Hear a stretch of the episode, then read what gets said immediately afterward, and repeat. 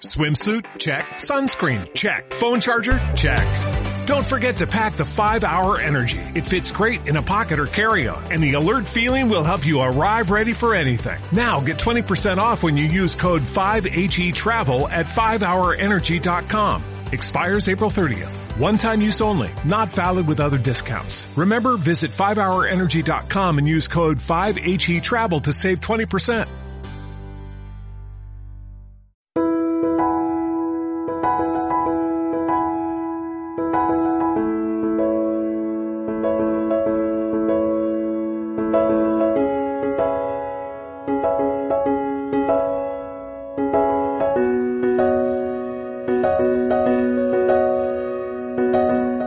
Semanas os hablaba de la sentencia dictada por el Supremo sobre el IRPH y os explicaba qué es lo que dice, cuáles son las razones por las que el Tribunal Supremo nos dice que el IRPH puede no ser transparente, pero al mismo tiempo admitir que es válido porque no sería abusivo.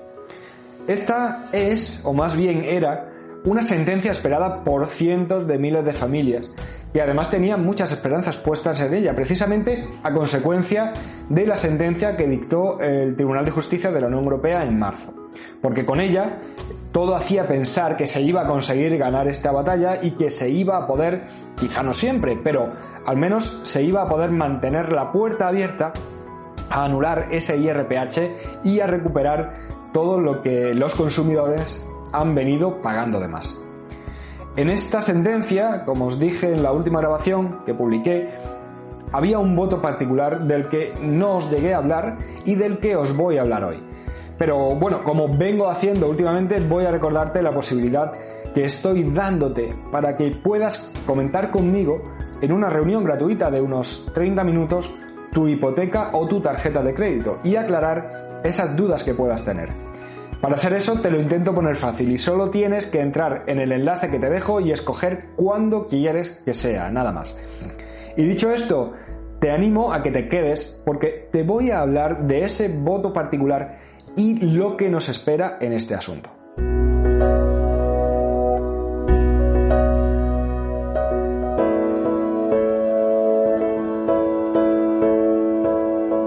Como te he dicho, ya te he explicado qué es lo que ha dicho el Tribunal Supremo sobre este índice, el IRPH, y cómo justifica la conclusión a la que ha llegado y hoy quiero cuestionarte esa sentencia, para lo que voy a explicarte también lo que dijo uno de los magistrados del Tribunal Supremo que no coincidía con el resto de sus compañeros y firmó un voto particular. Aunque antes me presento, soy Javier Fuentes y soy abogado y fundador del despacho que le da nombre a este canal, Iris Firma Abogados. Un voto particular es algo así como la posición de uno de los magistrados de un tribunal que es distinta de la de la mayoría, de forma que este magistrado entiende que la sentencia tendría que haber sido distinta y redacta la forma en la que él cree que debería haber sido. De esta forma, uno de los magistrados del Tribunal Supremo, don Francisco Javier Arroyo Fiestas, no estaba de acuerdo con el resto de los magistrados de la Sala de lo Civil del Tribunal Supremo y nos escribe las razones de ese desacuerdo. Nos escribe lo que sería su sentencia. Realmente lo que he hecho en falta es que solo haya un magistrado discrepante. Si miramos las sentencias que se han venido dictando por los juzgados y por las audiencias provinciales desde que conocimos la sentencia del TEJUE sobre el IRPH, son una gran mayoría las que han entendido que con esa sentencia quedaba claro que se debía anular este índice.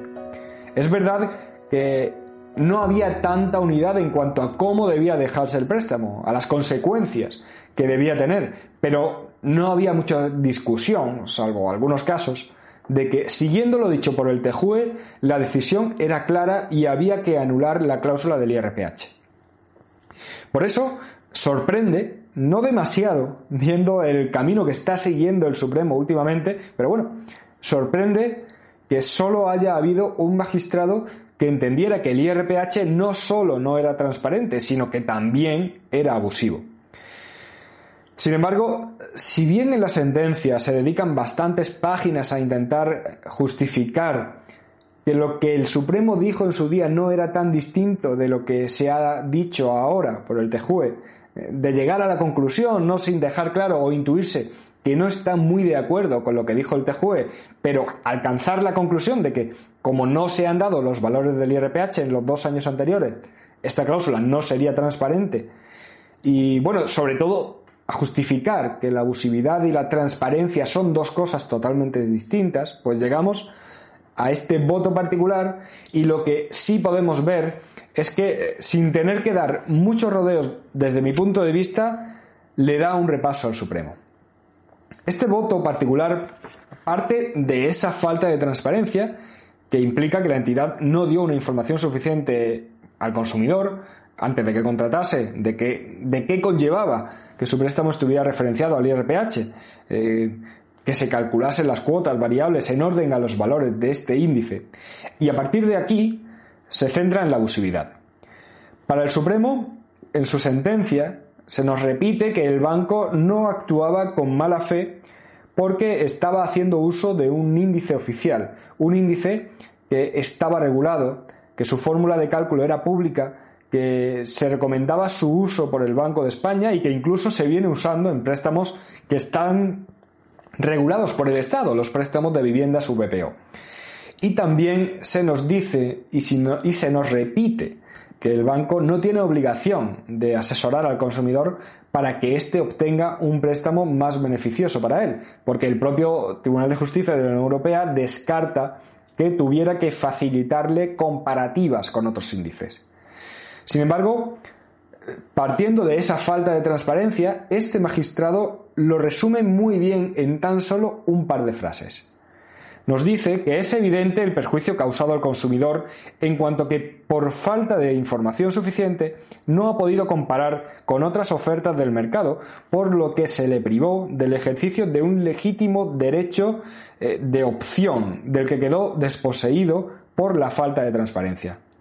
No es la sala la que debe valorar cuál índice le resultaba más interesante a la parte demandante, sino que era el consumidor quien debía tomar dicha decisión con la información que no se le facilitó. Por tanto, es evidente que existe esa mala fe. Si partimos de que no se le dio al consumidor la información que era necesaria para poder entender realmente qué podía suponerle contratar un préstamo con este índice y con esa falta de información el consumidor no tenía los medios necesarios para saber el coste que le suponía el préstamo, pues no podía valorar si su préstamo era mejor o peor que otros. No podía comparar. Y esto es más que suficiente para entender que el banco no estaba actuando con buena fe, porque no estaba permitiendo que el consumidor decidiera con pleno conocimiento de lo que contrataba. Pero no solo implica mala fe en el banco, implica que se estaba dejando al consumidor en una situación de desequilibrio, precisamente por eso, porque al no informar correctamente al consumidor y de esa forma impedirle comparar el coste de su préstamo con otros, se está también impidiéndole ejercitar su derecho a optar por contratar ese préstamo u otro. Porque si no sabemos realmente el beneficio o el perjuicio que tiene un determinado contrato para nosotros, no podemos ser realmente libres a la hora de contratar. Es cierto que cuando hablamos de transparencia y de, abusividad estamos hablando de dos conceptos y dos cosas distintas. Una cosa es la transparencia, que es ni más ni menos que la inclusión en el contrato de una cláusula de forma que el consumidor sea consciente de qué le implica tener esa cláusula, del coste económico y de derechos que conlleva esa cláusula. Y lo otro, la abusividad, sería la consecuencia que tendría una cláusula si se ha incluido con mala fe y conlleva que se cree un desequilibrio entre empresario y consumidor.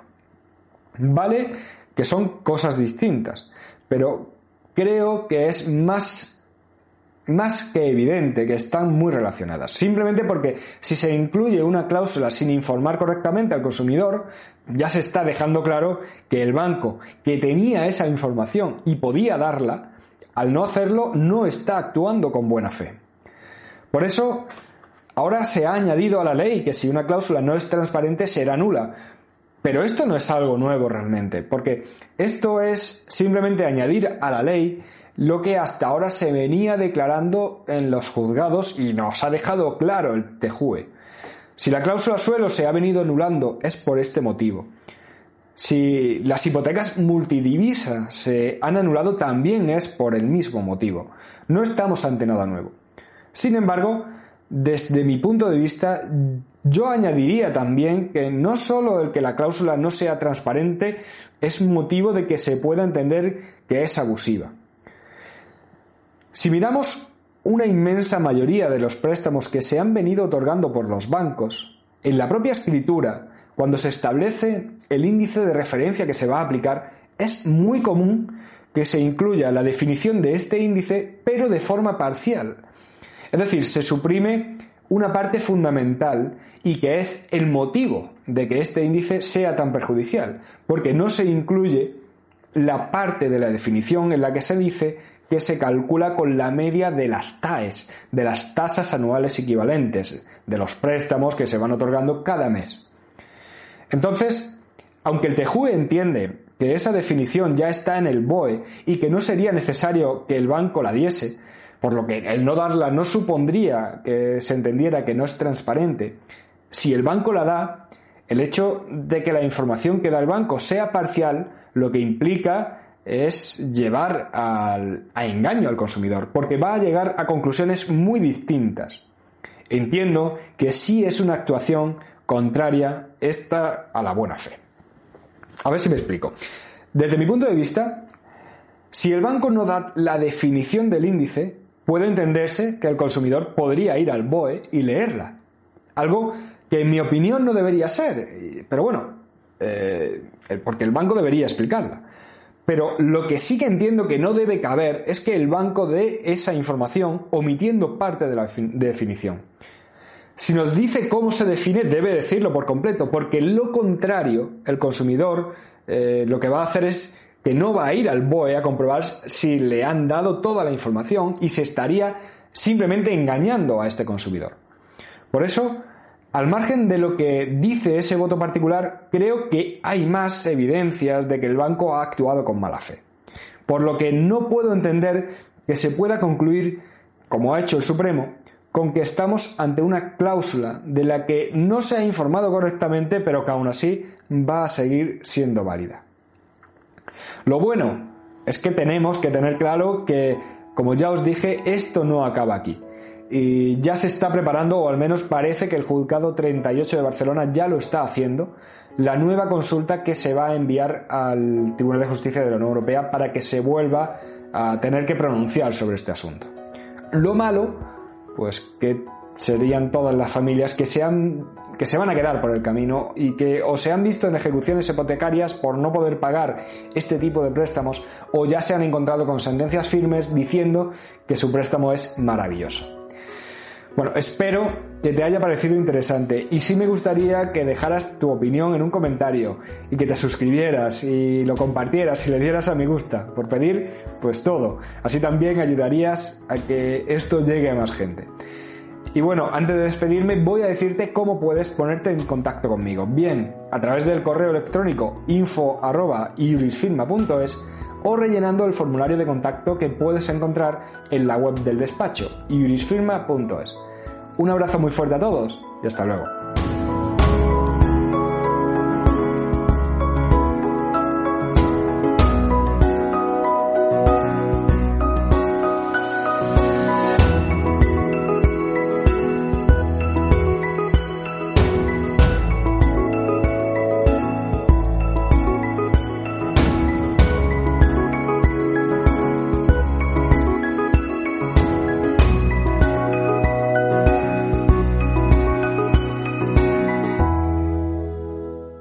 ¿No se merece tu familia lo mejor? Entonces, ¿por qué no los mejores huevos? Ahora, Egglands Best están disponibles en deliciosas opciones. Huevos clásicos, de gallina libre de jaula y orgánicos de Egglands, que ofrecen un sabor más delicioso y fresco de granja que le encantará a tu familia. En comparación con los huevos ordinarios, Egglands Best contiene la mejor nutrición como 6 veces más vitamina D, 10 veces más vitamina E y el doble de omega 3 y B12. Solo Egglands Best. Mejor sabor, mejor nutrición, mejores huevos. Visita egglandsbest.com para más información.